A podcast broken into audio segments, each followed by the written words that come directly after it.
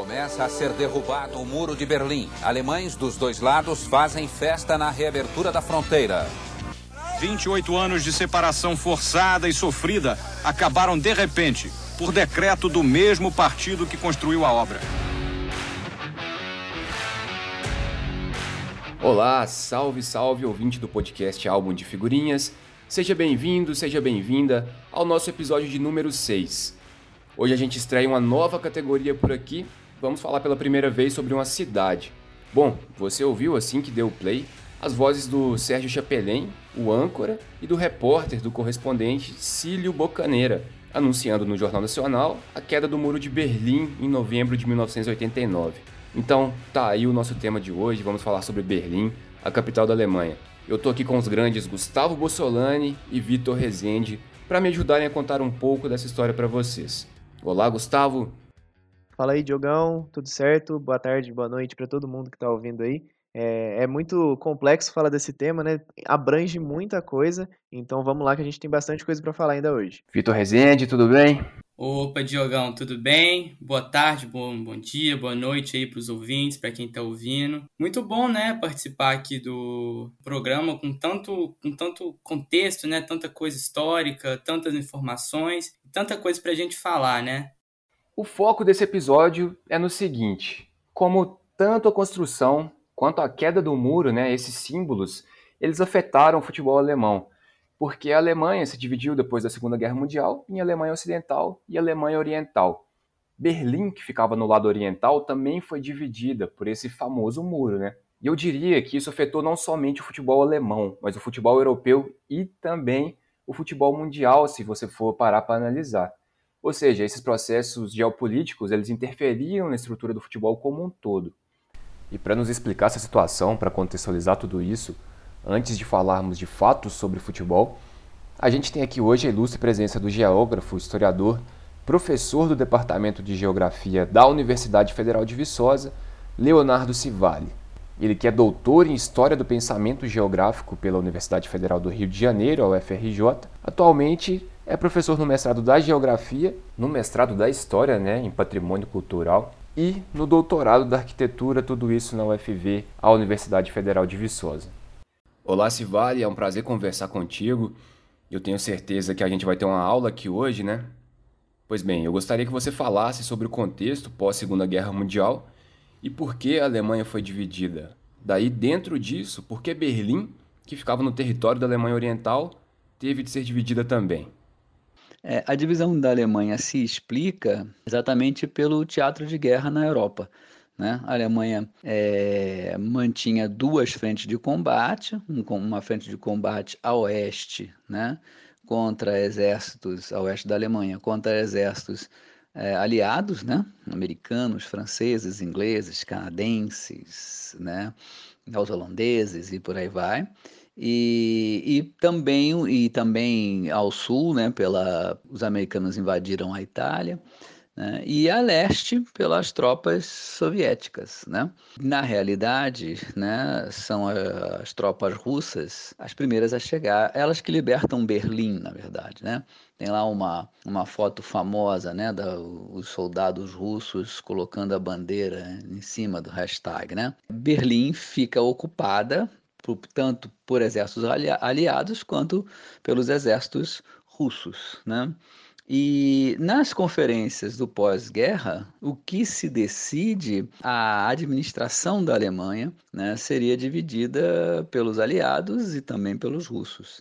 Berlim, que, como você disse, fica no, ficava naquilo que seria o antigo lado oriental da Alemanha, a antiga capital, né, está dividida por é, quatro zonas de influência, né? Uma zona de influência soviética, uma americana, outra francesa, outra inglesa.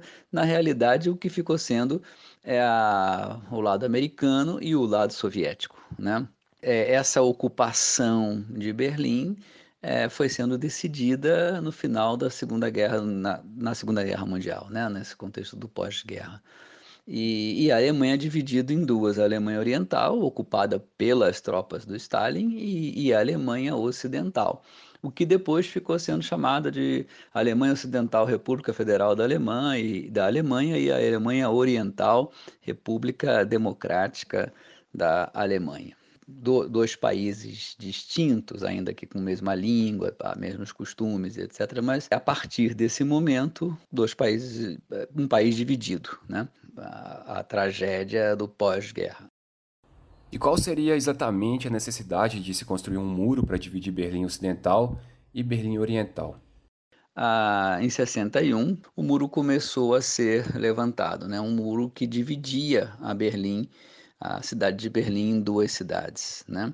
É, havia muita, muita gente estava saindo né, do, do, do lado, aquilo que era considerado lado soviético, para o lado americano, e então os soviéticos resolvem criar um muro ali para evitar essa saída. Que na verdade a gente fala de muro, mas é, não é apenas um muro, né? Era uma área, né? Tinha um, eram dois muros, na verdade, tinha uma, uma área entre os dois, arame farpado, campo minado, era uma coisa bastante, bastante dura, era um cenário é, desértico. E, e, evidentemente, dividindo a cidade em dois, né? em, em, dois lados distintos. O que acontece é que, é, como, como você falou, Berlim estava toda ela no lado oriental. Então foi feito uma, foi feito uma, na verdade, uma, uma rota possível para que esse lado ocidental pudesse ser é, sustentado. Né? Era uma cidade caríssima para o Ocidente, porque havia uma estrada né, ligando é, que, que chegava da Alemanha Ocidental até Berlim. Né? Também havia um, uma, uma, uma definição de um espaço aéreo e a cidade de Berlim ela era é, de alguma maneira sustentada é, por, pelos, pelo Ocidente. Né? E, evidentemente, no contexto de Guerra Fria, a cidade era uma verdadeira vitrine né, do capitalismo mundial. Né? Então, houve um grande investimento em Berlim, né, na Berlim Ocidental. A esse investimento provoca, evidentemente, diante de uma certa escassez do lado oriental, isso provocava ainda mais assim essa essa ilusão de que a vida no Ocidente era melhor, tá? essas coisas que são, evidentemente, vitrines do, do sistema capitalista. Como se deu a reconstrução de Berlim pós-Segunda Guerra? Né? Como era a vida da população do lado socialista e também como era a vida na ilha capitalista de Berlim? Né? Queria que você falasse um pouco sobre essa formação da, dessa ilha capitalista, né? porque o muro cercava a parte ocidental de Berlim, separando da, do território da Alemanha Oriental, separando de Berlim Oriental.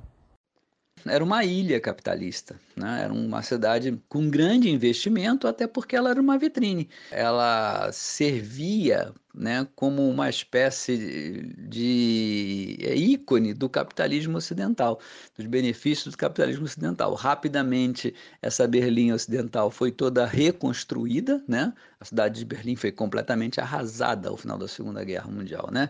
É, um, cenários em, um cenário em ruínas. Né?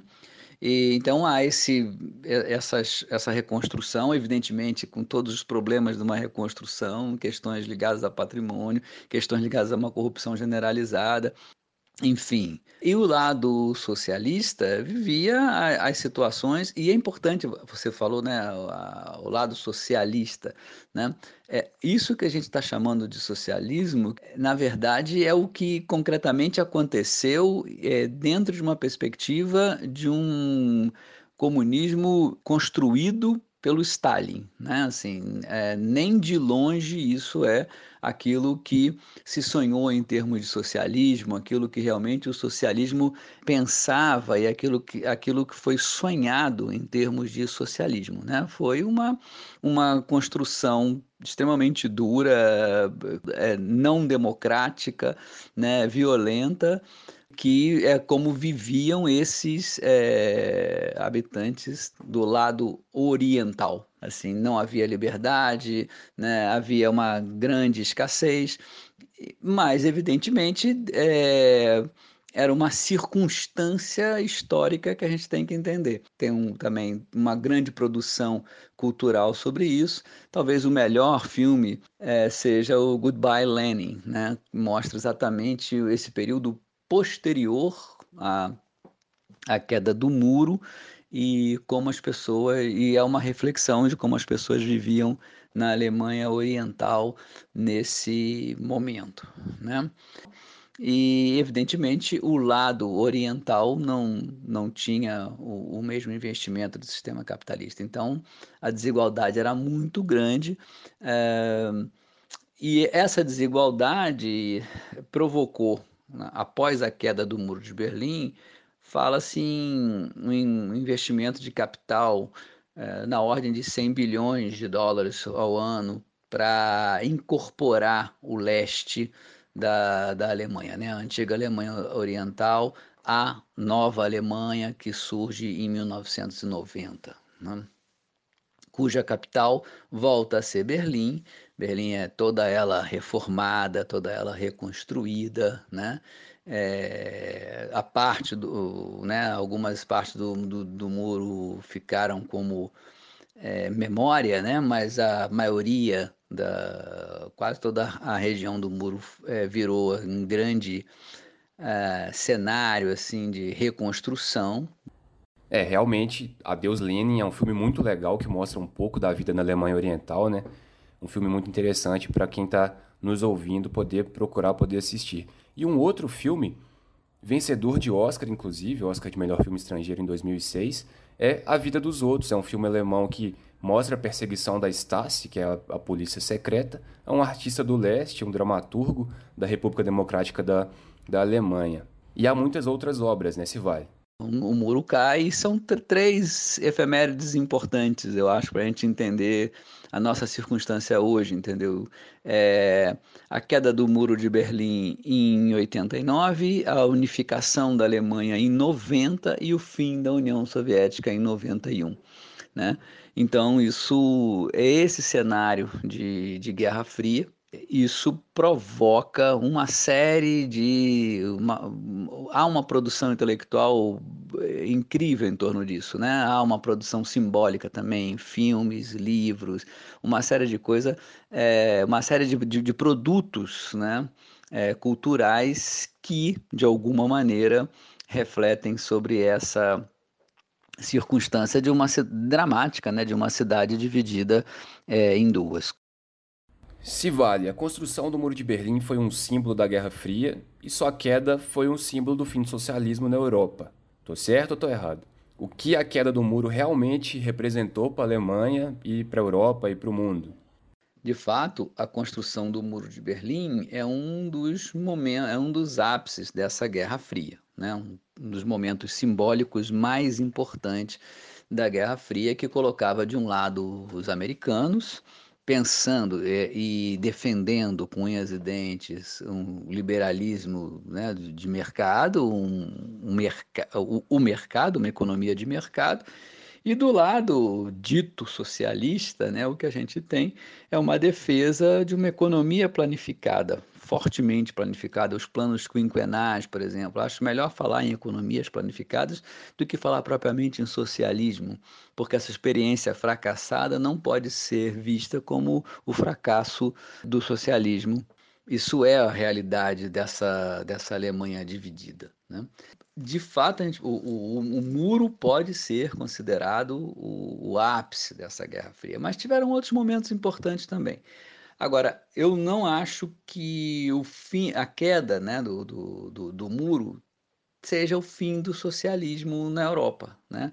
É, é, o fim dessas, dessas economias planificadas, sem liberdade, né, com grande investimento em, em, em armamentos mas não é o fim do socialismo. Né? O socialismo, enquanto uma proposta né, de resolver os problemas causados pelo sistema capitalista, né, o socialismo ainda é uma, ainda se mostra como uma alternativa, ainda se mostra como uma possibilidade política real, né, de construção de um, de um, de um outro futuro, né?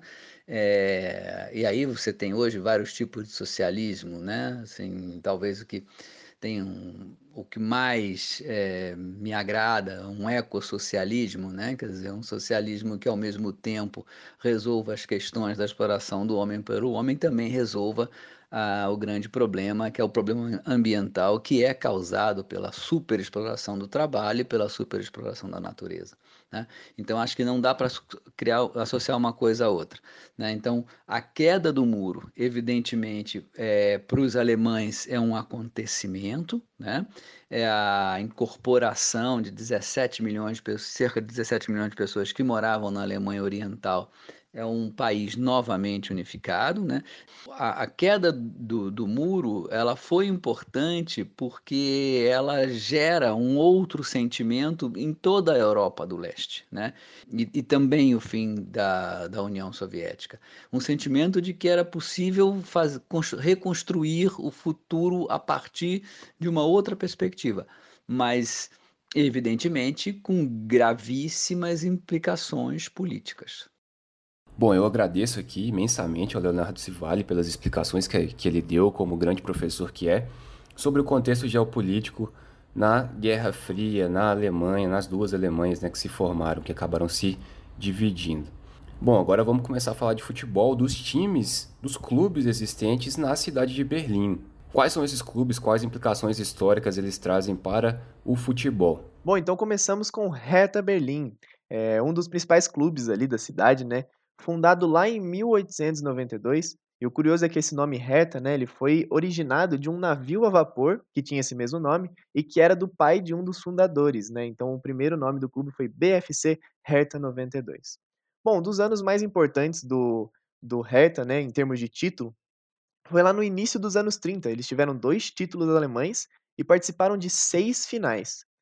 Bom, com a vitória dos aliados na Segunda Guerra Mundial e o começo do fechamento de instituições relacionadas ao nazismo no Ocidente alemão, o Hertha ele começou a cair. Inclusive, uma curiosidade, o próprio presidente do clube na época era membro do Partido Nazista. O tempo foi passando e, perdão do trocadilho, o clima da Guerra Fria no mundo ia esquentando. E não bastava a diferença, a diferença ideológica. A Alemanha estava separada fisicamente pelo muro, igual a gente vai falar mais para frente, e assim o Hertha estava proibido de procurar jogadores no lado oriental e seus torcedores não podiam mais ir ao estádio. Um dos casos mais emblemáticos da época, que representa tal fato, é o do Klaus Tobe, um dos maiores artilheiros da época, queria fazer uma partida no dia do começo da construção do muro e foi barrado. Ele relatou na época para a revista When Saturday Comes, aspas, foi real, eu estava na fronteira e não entendia o que se passava. Minha carreira no Hertha acabou em minutos. Bom, em 1962, com a criação da Bundesliga, né, o Hertha foi pego na lei do teto salarial, porque o time pagava um bônus para os jogadores que se arriscassem a passar pelo muro para ir atuar pelo clube. Depois disso, ele foi proibido de jogar na elite alemã por três anos, ele perdeu torcida, perdeu ídolos, mas foi aí que a torcida entrou em ação. Há relato de torcedores que moravam na parte oriental que iam até a fronteira com seus rádios de pilha, ficavam lá acompanhando o jogo e quando saía um gol, os torcedores gritavam com todas as forças assim na frente do muro. Literalmente não existia divisão para a torcida, futebolisticamente ou geograficamente. E lá na temporada de 68 69, com acesso à primeira divisão, o Hertha enfrentando times dos países comunistas, finalmente podia oferecer à torcida a oportunidade de ir a um estádio e ver seu time jogar. E em muitos casos, o Hertha colocou até mais torcedores no estádio do que o próprio mandante. Um dos, um dos episódios né, mais marcantes é, dos anos 70 foi um jogo na antiga Tchecoslováquia contra o Dukla Praga, onde 35 mil torcedores foram acompanhar o Hertha. Em um desses jogos, é, o som ambiente era cortado da transmissão para que não pudessem ouvir a torcida abafando todo aquele time bandante ali, né? Enfim, atualmente o clube ele passou por uma reformulação recente lá em 2020, com a passagem do bastão de direção para o acionista Lars Windhorst, que no mesmo ano gastou na janela de inverno quase 79 milhões de euros, segundo o Transfer Market. No elenco temos Piatek, Jovetic, Ascacibar, Plattenhart e você deve se lembrar, inclusive, da recente venda do Matheus Cunha. Bom, é, esse Hertha tem uma grande história, a gente entendeu um pouco mais da, do contexto dele atualmente, e ele travou um grande clássico com a União Berlim. Clube representante da classe trabalhadora, de origem operária e que sempre lutou contra o autoritarismo, União Berlim é sem dúvida o clube da Alemanha Oriental que mais prosperou. O distrito de origem do Union do União Berlim, Oberschöneweide, acabou ficando sob controle soviético. Por não quererem nenhum resquício do capitalismo, né, eles acabaram extinguindo toda e qualquer é, instituição que tivesse a mínima ligação com o sistema. E assim, consequentemente, o clube também foi extinto, né? Mas em 1945 ele foi fundado de novo, né, refundado, e com o nome de SG Oberschöneweide, que também passaria mais para frente por alguns processos de mudanças de nomenclatura. É, ainda no período da Alemanha Oriental, a agremiação sofreu mais algumas mudanças de nomenclatura, até que finalmente em 1966 se tornou a União Berlim que a gente conhece hoje em dia. Né? É, com a construção do muro, União Berlim ganhou muito apelo popular, porque torcedores que viviam do lado oriental da capital e que torciam para times do lado ocidental, como por exemplo o Hertha Berlim, que o Gustavo falou, não conseguiam transitar e assim não podiam acompanhar os clubes do, do seu lado da cidade. Com isso, o Union acabou se tornando muito popular e começou a atrair grandes públicos aos seus jogos. Além disso, o clube era um símbolo né, na, no combate do autoritarismo. Sua origem popular e a torcida formada por pessoas contrárias, em sua maioria, ao governo, como por exemplo hippies e punks, contribuíram para a União Berlim exercer esse papel de resistência. Nessa mesma época, o governo criou alguns times ligados a instituições dele mesmo, né? como o Dinamo de Berlim, que, que o Diogo vai falar um pouco mais para frente, e como se já se pode imaginar, né, a rivalidade entre o Union e esses times se tornou muito forte. E nos confrontos entre o Union e o Dinamo de Berlim, muitos escândalos de arbitragem aconteciam, os jogadores que se destacavam né, no Union é, logo eram assim convidados a se transferir para o time ligado ao governo, né? E esses confrontos também, assim, eles iam muito além do resultado esportivo, né? Mas a disputa era muito mais política e ideológica, né? Apesar do Union não ter nenhuma ideologia política definida, e o estádio, em muitas ocasiões, virava palco, assim, de brigas e manifestações muito fortes, né? E já nesse quesito, né, de manifestação, o Union levava uma grande vantagem, porque ele sempre mobilizou mais torcedores do que os clubes é, ligados ao, ao governo. Nesse período de separação, o União Berlim conquistou em 1968 a Copa da Alemanha Oriental. E o clube conseguiu seu único título né, durante esse período da, da Alemanha Oriental. Bom, depois disso tudo, por fim, né, com a queda do muro, o União Berlim se tornou um clube de referência na luta contra a divisão da Alemanha. E para comemorar a reunificação do país em 1990, aconteceu um jogo festivo contra o Hertha Berlim, no Estádio Olímpico, e para um grande público, né? O União Berlim acabou perdendo esse jogo por 2 a 1 mas assim, foi um grande espetáculo e com grande participação da torcida. E atualmente, na temporada 2018-2019, o União Berlim conseguiu a sonhada classificação para a elite do futebol e de onde não saiu até hoje, né? E parece que não vai sair porque o time está bem consolidado, está ali até beliscando vaga na para a competição continental, né? E esse ano mesmo, né, eles estão participando da Conference League, que é uma competição continental.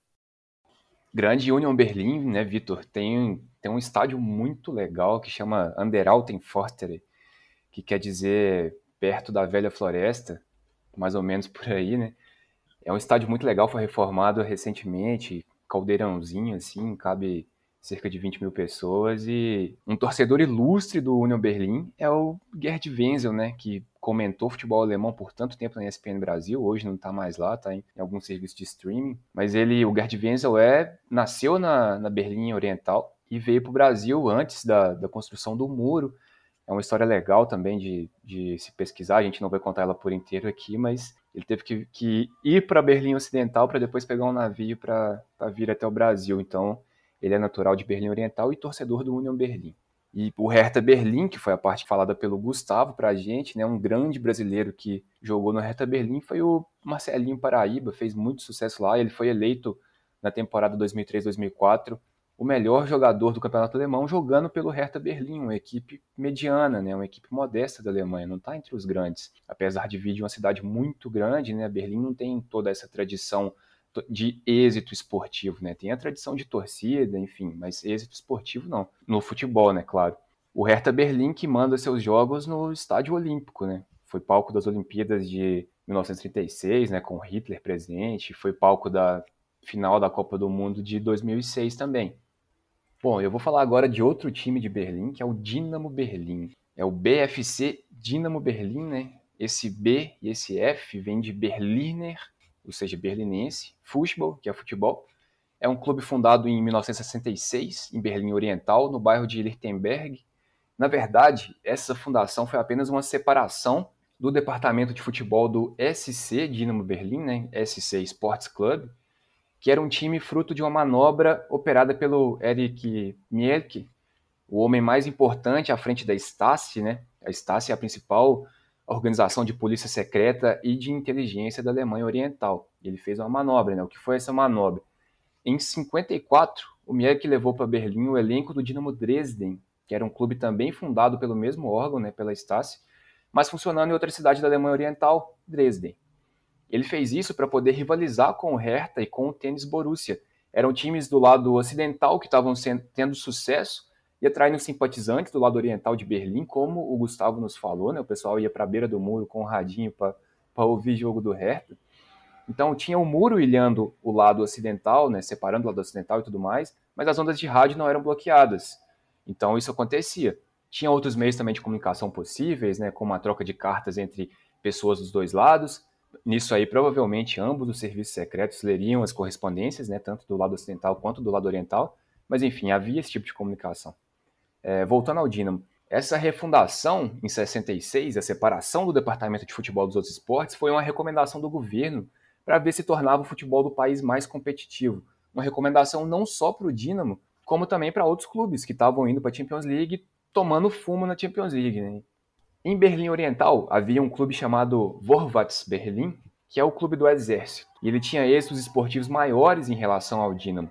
Isso também incomodava muito a Stasi e ao Eric Mielke. Aí ele fez outra manobra no começo dos anos 70 e moveu esse clube de Berlim para Frankfurt an der Oder, uma cidade na fronteira com a Polônia. Né? A gente não pode confundir com Frankfurt am Main.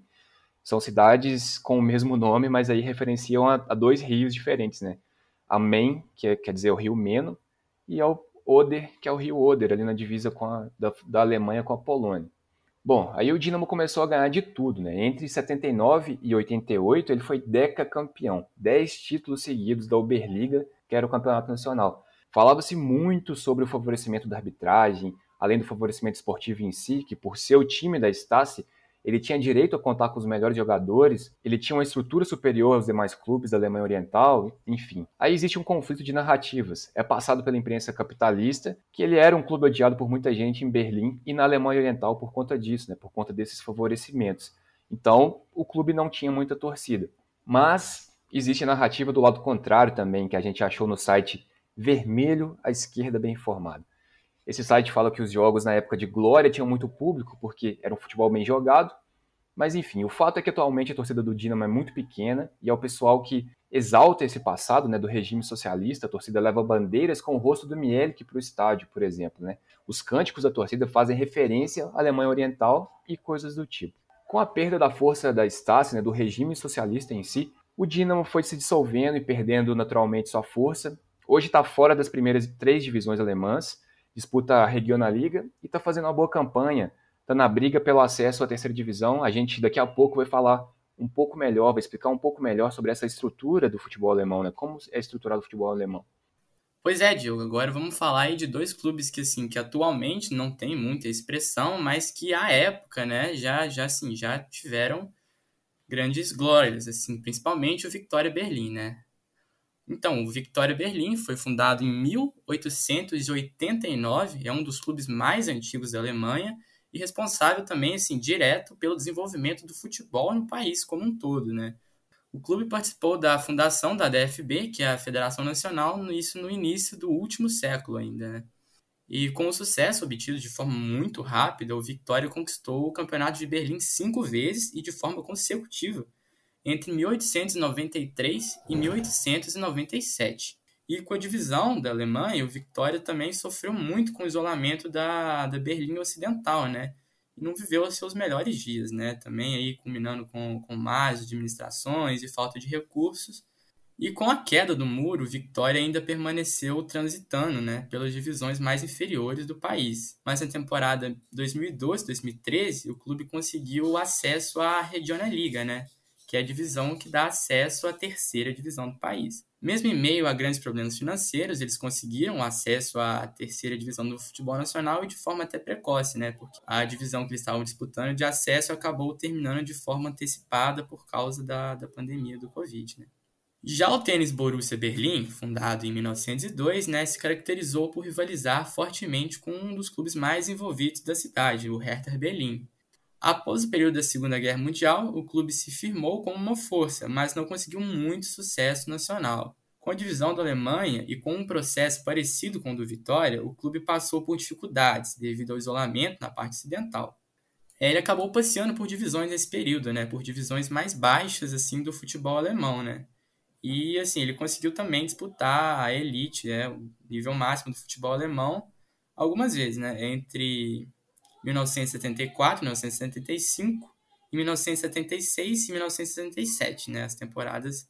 E atualmente ele disputa a Regionalliga Nordost, né, que corresponde à divisão de acesso à terceira divisão do futebol alemão. Bom, então agora que a gente já comentou de alguns clubes de Berlim em si, Vamos comentar um pouco de como era essa divisão no país. Afinal, tinha um campeonato só, era campeonato de cada um. Vamos ver certinho isso aí. Eu vou falar um pouco para vocês sobre o campeonato do lado oriental. Desse lado oriental se chamava Oberliga, né? Assim como era Bundesliga no ocidental, que a gente vai falar um pouco depois para vocês. Vou dar destaque para algumas cidades: é, Dresden, Leipzig, Magdeburgo, que inclusive é o maior campeão. É, inclusive o Diogo tinha comentado antes aí do Dinamo Dresden também na fala dele é muito interessante que eles tinham esse destaque, né? As cidades maiores elas tinham é, o destaque também no futebol. E apesar do pouco destaque dessa liga nos que, no quesito títulos internacionais, assim, é, os, os, times dos outros países não deixavam de despertar respeito nesses adversários, né? É, na década de 70, inclusive, a Liga Alemã Oriental ela estava entre as 10 melhores colocadas no ranking da UEFA, é, à frente, inclusive, do campeonato italiano, por exemplo. O Dinamo Dresden, como eu citei, ele chegou a quase eliminar, nas oitavas da Copa dos Campeões de 73 e 74, o futuro campeão Bayern de Munique. Na partida, o Bayern perdia em casa por 3 a 2 mas depois ele foi vencendo e conseguiu o resultado de 4 a 3 No jogo de volta, Dresden segurou um 3 a 3 então no agregado o Bayern acabou avançando para a final, mas o Dresden ali deu trabalho, então foi um marco muito importante na história. Bom, após a queda do muro, é, as equipes tradicionais elas penaram com investimentos e perderam seus protagonismos, né? É, tem uma frase que dizem: o muro de Berlim caiu e levou junto com ele o futebol da Alemanha Oriental. É, sim, essa afirmativa é verdadeira, mas não foi um processo assim instantâneo, sabe? Por exemplo, o Hansa Rostock, que é um time da Alemanha Oriental, ele foi o último campeão da Oberliga. Ele foi o primeiro líder do campeonato pós-reunificação, assim. Mas o, os times não tiveram investimento, eles estavam muito pressionados e acabaram não aguentando. É, o Hansa Rostock, por exemplo, no ano seguinte caiu de divisão. Entre altos e baixos, hoje o time está na terceira divisão da Alemanha. Então eu pincelei um pouquinho sobre a parte oriental do como era o campeonato e tudo mais. E agora o Vitor vai falar pra gente como que era o campeonato do lado ocidental. Pois é, Gustavo. Agora falando um pouco do, da organização do campeonato do lado ocidental da Alemanha, né? O futebol de clubes e de seleção, né, na parte ocidental, era bem mais envolvido do que na parte oriental da Alemanha. E no período de divisão do país, foram criados os campeonatos separados por zona de influência, né? Campeonato Oriental e Campeonato Ocidental. No lado ocidental, em 1962, foi criada a Bundesliga, né? que é com o mesmo nome que a gente conhece atualmente. É o campeonato que mais tarde, né, lá no, no início dos anos 90, recebeu a fusão do torneio do lado oriental e que formou, assim, de fato, né, a Bundesliga que a gente conhece hoje em dia. É, antes da criação e organização da Bundesliga, o lado ocidental da Alemanha possuía seis divisões regionais, onde os vencedores dessas seis divisões disputavam quem seria o campeão alemão. Até a unificação dos campeonatos dos dois lados da Alemanha, no, no, início dos anos 90, o principal campeão da Bundesliga foi o Bayern de Munique, né, com grande, assim, ampla hegemonia nas décadas de 1970 e 1980, sendo campeão dez vezes nesse período. E, assim, apesar do, do grande domínio bávaro, né, a Bundesliga nessa época ainda era mais disputada do que é nos dias de hoje. Por exemplo, assim, o clubes como Nuremberg, o Borussia Mönchengladbach, o Colônia, o Hamburgo, entre alguns outros, conseguiram triunfar né, no cenário nacional. E na temporada de 1991-1992 aconteceu a unificação dos campeonatos ocidental e oriental, como a gente conhece hoje, com uma das maiores ligas do, do futebol europeu. E desde a sua unificação, né, o domínio do Bayern de Munique é assim, completamente absoluto. São 19 títulos desde 1991 até os dias de hoje. Então, teve que acontecer essa reunião, né, com a reunificação do país, né, o muro caiu em 89, em novembro de 89, o país se reunificou, essa reunificação aconteceu em 1990, e o futebol precisou se reorganizar, né, porque agora seria um campeonato só, não ia ter mais a Oberliga e a Bundesliga. Exatamente, Diogo. Pela predominância econômica e também durante aquele período, o campeonato ele se unificou em um só, e o que é até hoje, né, que é a Bundesliga. Mas tem um ponto que é bem interessante da gente abordar aqui, que como eu já citei antes, é a diferença realmente que tinha entre as duas ligas, né? Vitor deu uma pincelada pra gente na, que, na parte ocidental, eu dei uma pincelada na parte oriental, e deu para perceber realmente que o investimento era diferente, que a situação econômica era diferente, e realmente havia ali uma discrepância entre eles. Então, quando juntou, tiveram várias, várias problemáticas, assim, né? Por exemplo, Diferentemente do que acontecia na parte ocidental, que os clubes funcionavam como empresas assim comerciais e tudo mais, os clubes da Alemanha Oriental, eles eram organizações assim controladas pelo Estado. O governo da Alemanha Oriental, ela realmente investiu sim no desporto, mas eles priorizavam os atletas olímpicos, etc, e não os clubes de futebol em si. E como eu disse, essa discrepância econômica que tinha acabou gerando muita desigualdade dentro dessa nova Bundesliga, porque aconteceu, como eu citei, do Hansel Rostock, não conseguiu se firmar no campeonato. Para poder competir e tirar um pouco dessa diferença, os clubes da Alemanha Oriental investiam em operação de recrutamento local nas academias de futebol, identificavam os talentos e tudo mais e investiam nessa questão doméstica ali.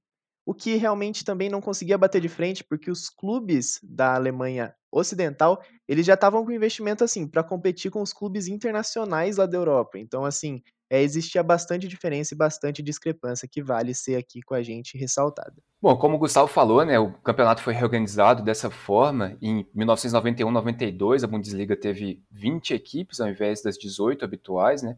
Então caíram quatro nessa, nesse primeiro ano de Bundesliga unificada. O Hansa Rostock e o Dinamo Dresden foram os representantes do antigo lado socialista porque eles terminaram nas duas primeiras posições na Oberliga do ano anterior. O Hansa Rostock foi o campeão, o Dinamo Dresden o vice. E nesse primeiro ano, o Hans Rostock caiu por um pontinho, ele não conseguiu se safar. O Dinamo Dresden se manteve no primeiro ano até 95. O Dinamo Dresden é um time que joga de amarelo, que tem uma torcida muito fanática, tem um estádio muito legal também lá na cidade de Dresden, é, é um time legal de se acompanhar assim pela, pela força de, da sua torcida. Falar um pouco sobre a situação dos clubes hoje, né? Na primeira divisão a gente tem o Union Berlin, o Vitor contou a história pra gente, e o RB Leipzig, que não é Red Bull Leipzig, o, o clube se chama Rasenball Sport Leipzig, porque existe uma lei na Alemanha que, que não pode ter o nome de empresa em clube. Enfim, essa questão do Leipzig é, é, é um pouco complexa e a gente vai explicar um pouco melhor daqui a pouco, mas Leipzig é uma cidade do leste do leste alemão, né, da antiga Alemanha Oriental. Na segunda divisão estão o Hansa Rostock, o Dinamo Dresden e o Erzgebirge Aue. O Erzgebirge Aue Aue, na verdade, é uma cidade que se chamava Karl Marx Stade. Então, o Erzgebirge Aue é que se chamava Karl Marx Stade. FC Karl Marx Stade, Futebol Club. Na terceira liga, que é a terceira divisão, estão o Magdeburg, o Hallescher e os Wickau. Outros clubes que participaram da Bundesliga reunificada, né, da primeira divisão, foram o Lokomotiv Leipzig, o Energie Cottbus, o Hansa Rostock, que ficou por bastante tempo, 10 temporadas seguidas, né, a, gente, a gente falou sobre ele, é um dos principais clubes ali na, na Alemanha Oriental, na antiga Alemanha Oriental. O Dinamo Dresden também é um, é um clube que, que participou da, da primeira divisão por bastante tempo, tradicional, como eu disse. Desde 1991, as temporadas sem representação de clubes do lado oriental foram a de 2005-2006 e de 2009-2010 a 16-17. Não houve nenhum clube da, da antiga Alemanha Oriental participando da primeira divisão do futebol alemão. Daí vem o RB Leipzig. E em 2019-2020, o Union Berlin joga a primeira divisão, né? Consegue o acesso na temporada anterior e joga a primeira divisão em 19 e 20. O caso do RB Leipzig, o que, que aconteceu? A Red Bull, né, empresa de energéticos, que é austríaca, que tem alguns times pelo mundo, tem time na Áustria, tem time no Brasil, tem time nos Estados Unidos, enfim, tem time em muitos, muitos lugares do mundo. Ela comprou uma equipe da região metropolitana da cidade de Leipzig, daí transformou nesse clube que, que ela aplica seu dinheiro lá. Inclusive, tem uma, uma discussão bem grande com, com a organização do, dos clubes alemães. Eles não podem ter, ter um acionista majoritário, né, um acionista com, que tem 51% de, de direito de propriedade do clube, então tem uma questão bem complexa envolvendo essa, essa questão do RB Leipzig e como a Red Bull administra o time. E o que, que acontece? Lá existe um estádio que foi utilizado para a Copa de 2006, é um estádio reformado, né? Que estava praticamente sem uso, né? Usado por clubes muito pequenos e o estádio com a capacidade para mais de 40 mil, 45 mil torcedores, então era um estádio que estava ali virando um elefante branco, mesmo sendo, sendo um novo estádio, né, não estava sendo utilizado. E é um estádio muito interessante, né, hoje se chama Red Bull Arena, mas se chamava Central Stadium.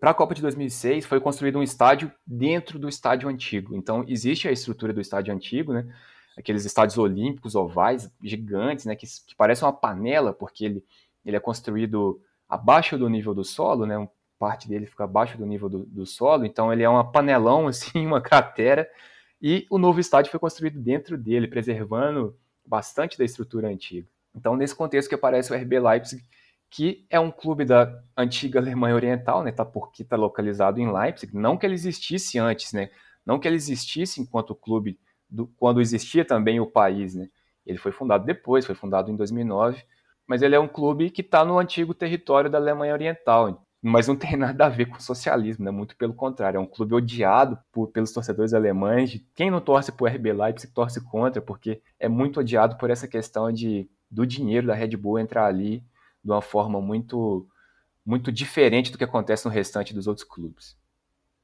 Outros clubes que frequentaram as primeiras divisões em alguns momentos, né, são o Carl Zeiss Jena e o Rot-Weiss Erfurt, é, é interessante quando a gente fala nesses nomes, né? Porque no, no regime socialista aconteceu muito isso, de clubes mudarem de cidade e mudarem de nome por interferência do governo.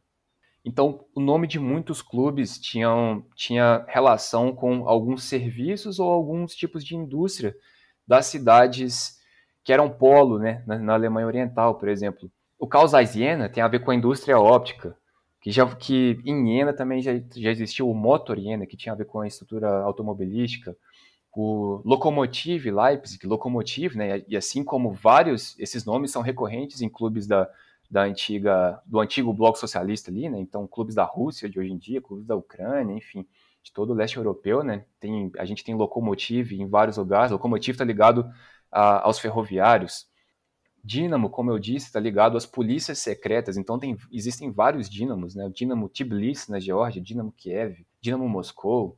Tem, existem o CSKA, como nos lembrou nosso amigo Jonas, que provavelmente vai estar nos ouvindo aqui, Jonas, estudante de geografia, que se interessa bastante por esse tema. CSKA tem a ver com. são centros esportivos criados pelo, pelo regime socialista. Enfim, então existem essas nomenclaturas peculiares aí para os times do leste europeu. E um feito muito muito relevante conquistado por um, por um clube da, da Alemanha Oriental foi o Magdeburg. O Magdeburg foi campeão da Recopa em, em 1974 sobre o Milan, né, que tinha um time muito forte. O Lokomotiv Leipzig já chegou à final da Recopa em 87, né, perdeu para o Ajax. A Recopa era um torneio disputado pelos clubes que venciam as Copas Nacionais. Então, quem vencia a Copa Nacional disputava a Recopa no ano seguinte. Né? Hoje isso, o campeão de cada Copa vai para a Europa League ou para a Conference League.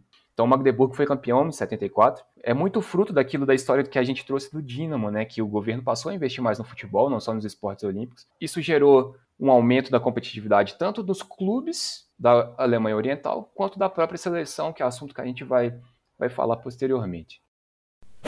Bom, a gente vai falar sobre a seleção alemã um pouco agora, né? tanto da Alemanha pré-segunda guerra, quanto da Alemanha Oriental, da Alemanha Ocidental e depois da Alemanha reunificada. Então são várias seleções da Alemanha que a gente tem para falar.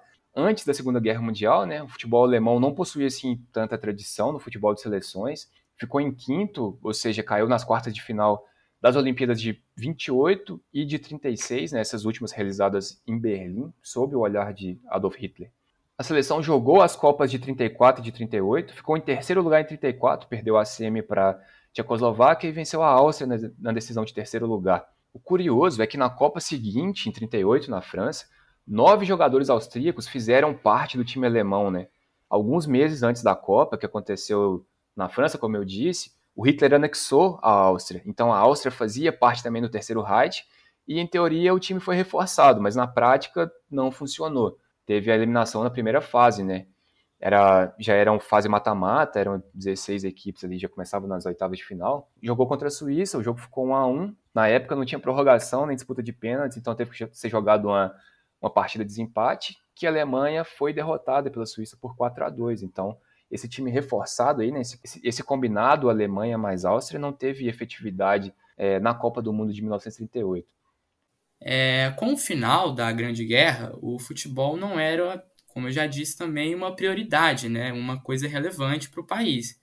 E além das dificuldades da própria Alemanha, né, destroçada pela guerra, existia uma resistência e um certo preconceito assim difundidos pelo mundo, né, pelo globo, contra os alemães, né, pelas barbáries acontecidas aí, né, durante a Segunda Guerra, o que freou bastante a retomada da, da seleção da Alemanha, né, com assim com dificuldade até de, de achar adversário para disputar uma partida. E por isso, somente em 1950, cinco anos depois do fim da guerra, a seleção da Alemanha Ocidental disputou uma partida, né, que foi contra a seleção da Suíça, né? E a seleção, né, acabou não participando da Copa do Mundo de 1950 e acabou voltando a participar somente na Copa seguinte, em 1954. Esse foi o panorama, né, do futebol de seleções na Alemanha pós período da Grande Guerra até 1952. É, dessa forma, né, a divisão das seleções do lado ocidental e oriental ocorreu efetivamente né, nesse ano que eu mencionei, 1952. Esse ano foi criada a seleção da, da Alemanha Oriental, né, ou da República Democrática da Alemanha, né, a RDA. E esse modelo se manteve até a reunificação do país, né? E durante o período de existência das duas seleções, do lado oriental e ocidental, é um dos lados foi bem mais vitorioso, né? Muito bem, Vitor. Como eu disse, a seleção da Alemanha Oriental se vinculou à FIFA em 52, então a partir daí estava apta a participar das competições internacionais oficiais. Né? A seleção jogava de azul e branco, né? diferente da Alemanha Ocidental. Uma camisa toda azul com alguns detalhes brancos, né? os shorts brancos e as meias azuis. Isso porque o azul era a cor utilizada pela Juventude Livre Alemã, que era a ala jovem do Partido Comunista na Alemanha Oriental. O país era uma potência olímpica, né? participou somente de cinco Jogos Olímpicos e terminou em segundo no quadro de medalhas em, em três oportunidades, né? em 76, 80 e 88.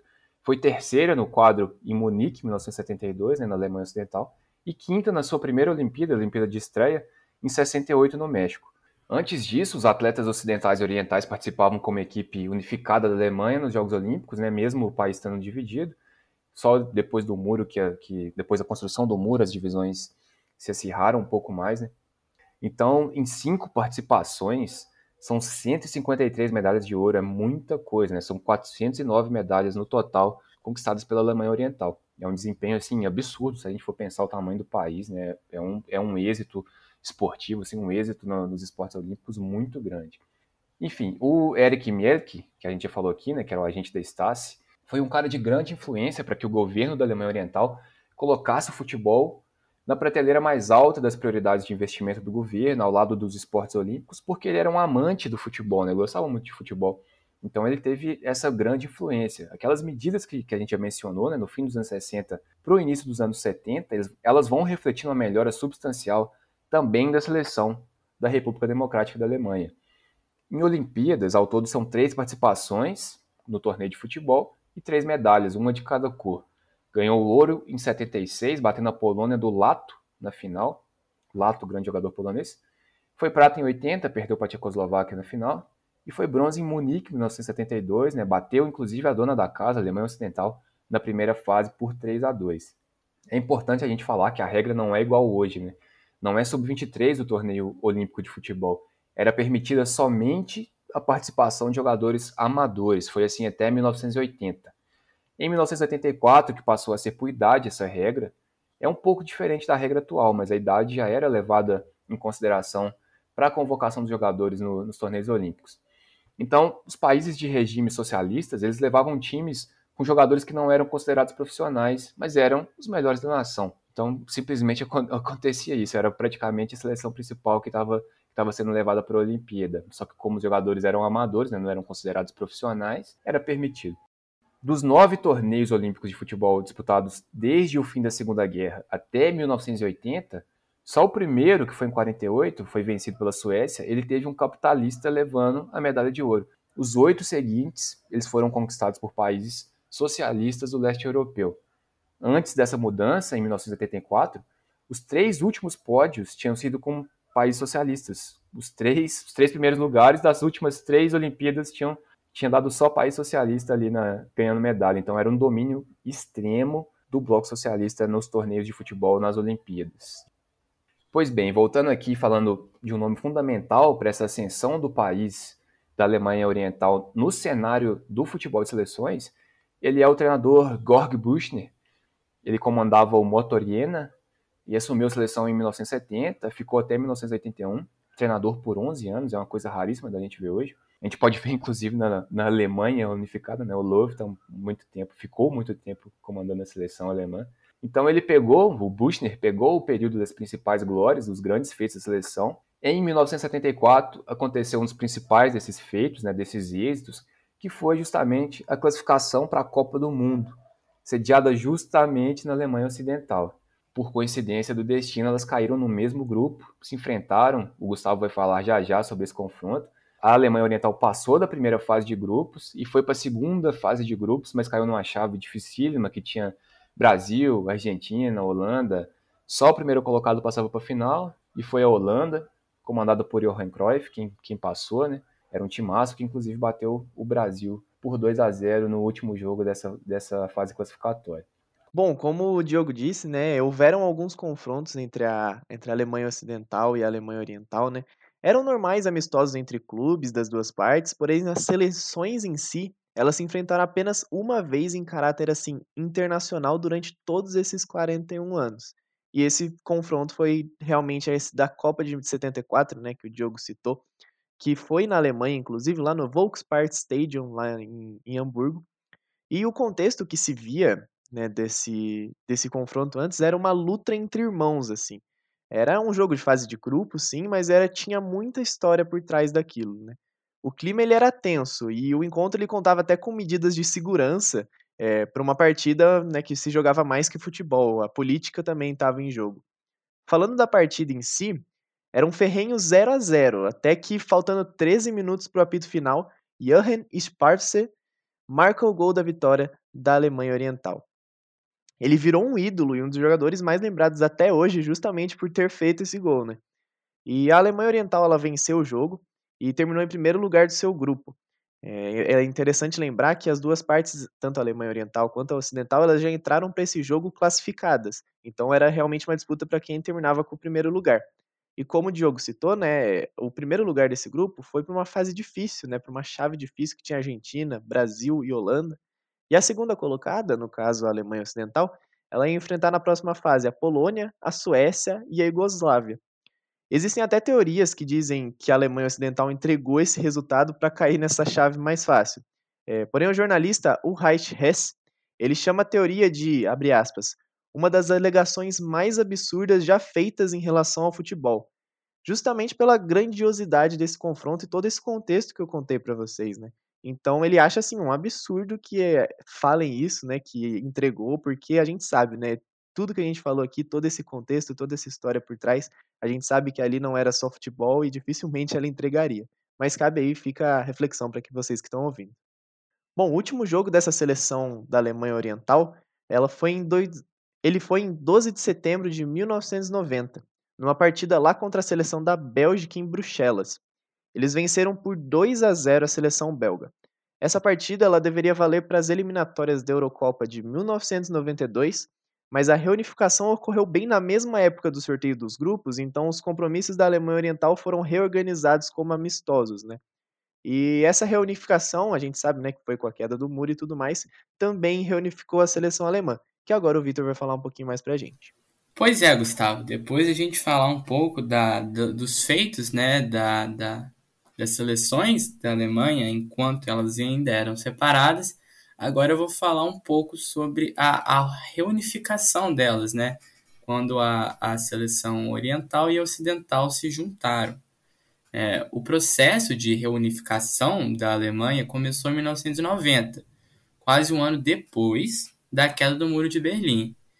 E com a queda do muro, após grande pressão popular à época, né, e o fim do regime socialista, a República Democrática alemã, né, que era o lado oriental, foi dissolvida né, e teve seus antigos domínios, seus antigos territórios anexados à República Federal da Alemanha, que era o lado ocidental, né, e virando tudo uma coisa só. É, pouco tempo após esse processo, a, a seleção da Alemanha Oriental se fundiu também né, com a seleção da Alemanha Ocidental, que na época né, era a atual campeã do mundo né, e era comandada por Franz Beckenbauer, que pode ser considerada talvez a maior figura do futebol alemão da história.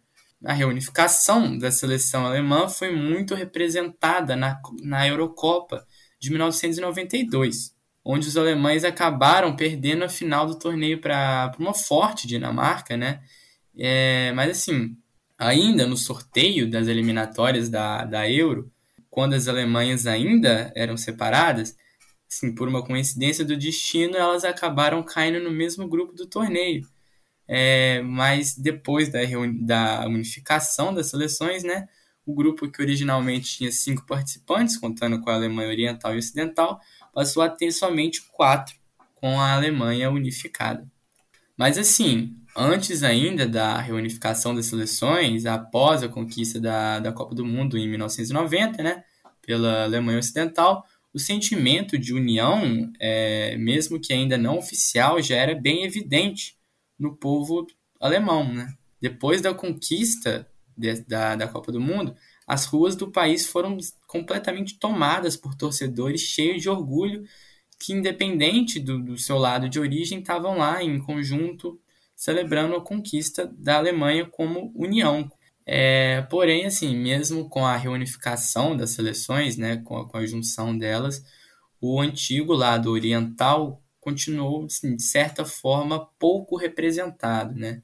Muitos clubes perderam a força e aquele lado do país, o lado oriental, não apresentava assim, não representava um grande celeiro para de bons jogadores. É, por exemplo, na Euro de 1992, só três jogadores que atuaram no final do torneio contra, contra a Dinamarca eram do lado oriental. E assim, mesmo com o passar do tempo, essa representatividade não aumentou, assim, de certa forma até diminuiu, como por exemplo na Copa de 2014, na qual a Alemanha se sagrou campeã, né? A primeira vez que a Alemanha foi campeã da Copa do Mundo como Alemanha unificada, né? As outras outras três vezes foram como Alemanha ocidental. É, em 2014, somente o Toni Kroos era representante da Alemanha Oriental, né? E quais são os principais jogadores da Alemanha Oriental na história, né? Vamos começar pelo artilheiro da seleção. Fez 53 gols em 98 jogos, o Joachim Streich, centroavante, ele jogou pelo Hansa Rostock, pelo Magdeburg nas décadas de 70 e 80. Temos também o Eberhard Vogel, o Hans-Jürgen Kreis, também centroavante. Temos também o Jürgen Kroy, que esse é bastante falado por ser um grande goleiro europeu de sua época. Apesar do destaque todo por Sepp Maier, né, que era o goleiro da Alemanha Ocidental, a gente ouve muito falar sobre Jürgen Kroy. Todos esses jogadores que eu falei, eles estiveram na Copa de 74, né, fizeram parte do time alemão oriental, que foi a Copa do Mundo.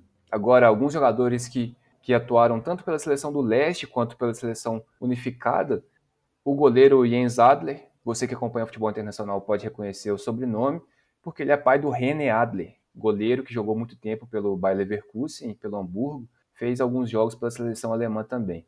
O André Stone era jogador do Dinamo Berlim e foi para o Leverkusen logo depois da reunificação, o mesmo aconteceu com o Ulf Kirsten, jogava no Dinamo Dresden e foi capturado pelo time da gigante farmacêutica Bayer. E essas duas transferências, né, do, do Tom e do Kirsten, geraram muita polêmica, porque o Bayer foi lá nos clubes da Alemanha Oriental e simplesmente ofereceu um contrato com, com a grana que eles não poderiam pagar, né, os clubes orientais não poderiam cobrir e levou os jogadores. Né, isso aconteceu demais né, com a reunificação do país. Né, foi um problema aí que os clubes do leste enfrentaram.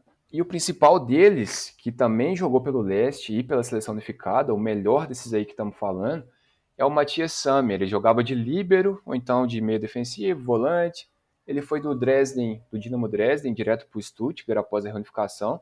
Passou pela Inter de Milão, mas teve destaque mesmo, foi no Borussia Dortmund. Foi campeão da Champions League lá. Foi campeão mundial em cima do Cruzeiro em 97 também. Ele jogou bastante pela seleção alemã, 51 jogos pela Alemanha Oriental tinha feito 23 jogos, treinou o Borussia Dortmund por quatro temporadas, então é um jogador extremamente importante para a história do futebol alemão, tanto da Alemanha Oriental quanto da Alemanha reunificada. Outros dois jogadores que nasceram na Alemanha Oriental, mas só jogaram no time unificado, né, por conta da idade, eles são, mas são lendas do futebol alemão, são os meias Mihail Ballack e Toni Kroos. Né? Toni Kroos ainda ativo, já aposentou da seleção, mas ainda joga pelo Real Madrid, um grande jogador. E o Ballack também era um grande jogador. Destaque na Copa de 2002, levou um time totalmente desacreditado da Alemanha à final contra o Brasil, né? não conseguiu ganhar do Brasil, ainda bem, mas foi uma campanha de respeito do, do time alemão, comandado por Mihail Ballack, que não jogou a final, inclusive, porque estava suspenso, levou um cartão amarelo na semifinal Bom, então como que a queda do muro foi símbolo de mudança para a Europa, assim, né? Bom, primeiramente para a Alemanha, né? A Alemanha agora ela tinha que se reestruturar mais ainda para se adequar aos parâmetros do crescimento europeu que estava havendo, né? E por mais que a queda do muro simbolize fisicamente esse início de reestruturação e essas mudanças, na prática perduram até hoje diferenças que a gente percebe no cenário alemão, e é reflexo disso, como a gente relatou aqui diversas vezes, por exemplo, os times da Alemanha Oriental que restaram hoje com menos expressão, né, enfim. E o muro gerou influência na Europa também, por exemplo, na guerra da Iugoslávia, que foi quando a Iugoslávia se dissolveu, né, ela teve seu processo de dissolução e gerou novos países, como por exemplo, Eslovênia, Croácia, Bósnia e Herzegovina, Sérvia, e como a gente conhece, né, por exemplo, a Croácia chegou na final da Copa do Mundo de 2018. Então, essa, essa queda do muro, o impacto que ela gerou no ambiente europeu também perdura e gera diferenças para a gente até hoje. Então, é bem legal a gente debater essa parte. Isso mesmo, Gustavo. Né? Com o fim do socialismo, o dinheiro, o capital passou a operar cada vez mais, a mandar cada vez mais no futebol. A queda do muro é um importante marco, né? o fim do, dos regimes socialistas na Europa é um importante marco para a criação das ligas. A principal delas é a Liga dos Campeões, que teve sua primeira temporada em 1992-93 com esse nome. Antes ela se chamava Copa dos Campeões Europeus ou Copa Europeia. Hoje é o campeonato que todo clube europeu sonha em disputar, porque ele traz muito retorno financeiro, né? E é justamente com a criação da liga, depois dos clubes do leste europeu não estarem vinculados mais ao regime socialista, depois de eles estarem profissionalizados, né? Porque antes era considerados amadores, que isso vai acontecer. O futebol vai se tornando cada vez mais um negócio, né? futebol e todo mundo que, que vive naquele meio enxerga a possibilidade de lucro em negociar os direitos de transmissão. Os patrocínios aumentam consideravelmente, né, as marcas estampadas nas camisas dos clubes, placas de publicidade no estádio, enfim. A União Europeia é criada, depois vem a lei Bosman, é uma lei que permitiu que os clubes contassem com mais jogadores estrangeiros, né, desde que eles fossem da União Europeia, e um número de extracomunitários, né, que seriam jogadores africanos, asiáticos, sul-americanos, enfim. Então, o fim do socialismo impactou demais também no número de equipes, pois havia mais países na Europa. Né? No caso da Alemanha, aconteceu um movimento inverso, né? o país foi reunificado, mas no restante da Europa foi uma festa total. A União Soviética foi desmembrada em suas 15 nações, 11 delas se filiaram à UEFA, as outras se filiaram à Federação Asiática de Futebol. A Tchecoslováquia se dividiu em duas, né? República Tcheca e Eslováquia, uma divisão pacífica. Tem o caso da Iugoslávia também, como você citou, que é mais complicado, conflituoso, teve guerra. Enfim, de 1992 até 1998, foram 14 federações a mais filiadas à UEFA por conta do fim do socialismo no continente e por conta dessas divisões. Mas e no âmbito das seleções especificamente? Quais foram os impactos, né? Fato é que a dissolução da Iugoslávia e a reunificação da Alemanha foram grandes fatores na, na mudança da estrutura do futebol de seleções. Depois, com a independência de Sérvia e Montenegro, e o consequente fim da Iugoslávia, várias nações autônomas que deram origem a novas seleções tinham sido adicionadas ao contexto do futebol e assim mudando a sua configuração. Além disso, a unificação da Alemanha também mudou essa organização. Então, essas são algumas mudanças né, que a gente consegue enxergar que acabaram afetando a estrutura do futebol de seleções é, durante o período pós-derrocada do socialismo. É isso, a edição número 6 do podcast Álbum de Figurinhas vai chegando ao seu final.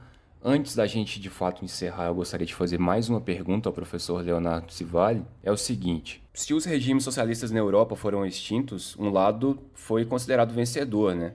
Então, como que a gente lida com essas informações na mídia e na história quando se pesquisa esse tema, sabendo que normalmente a narrativa do vencedor prevalece e, em muitos casos, se estabelece como verdade absoluta?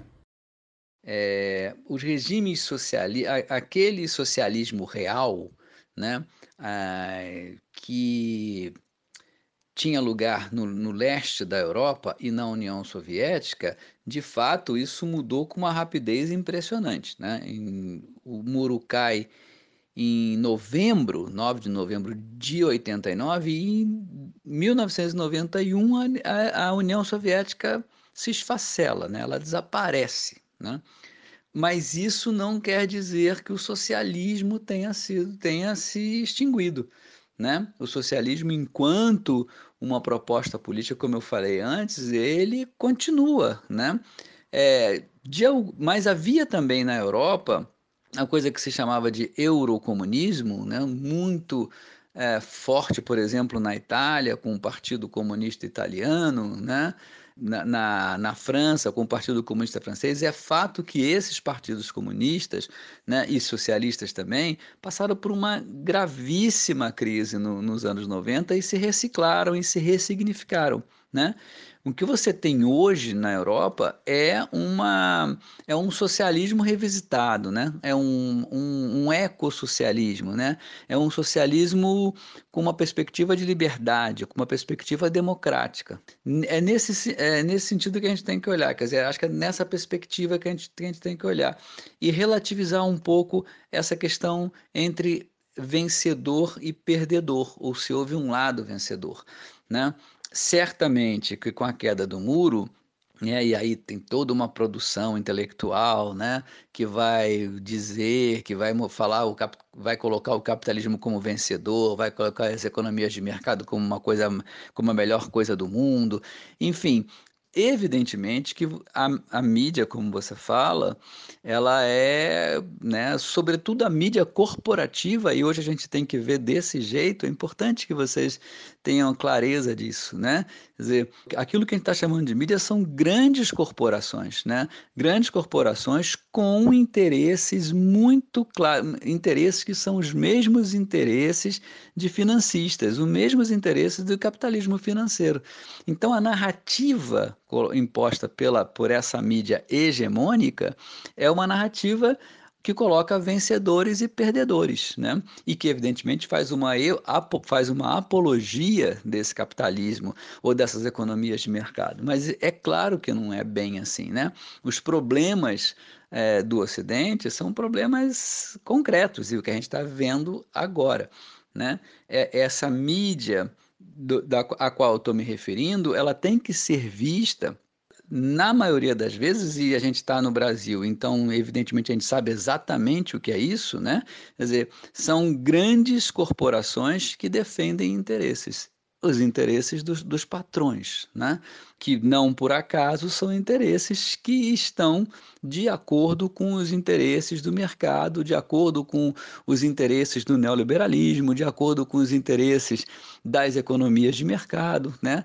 É, essa é isso é o que a gente está vivendo. Então tem que haver, tem que se pensar e relativizar aquilo muito do, daquilo que foi falado, né?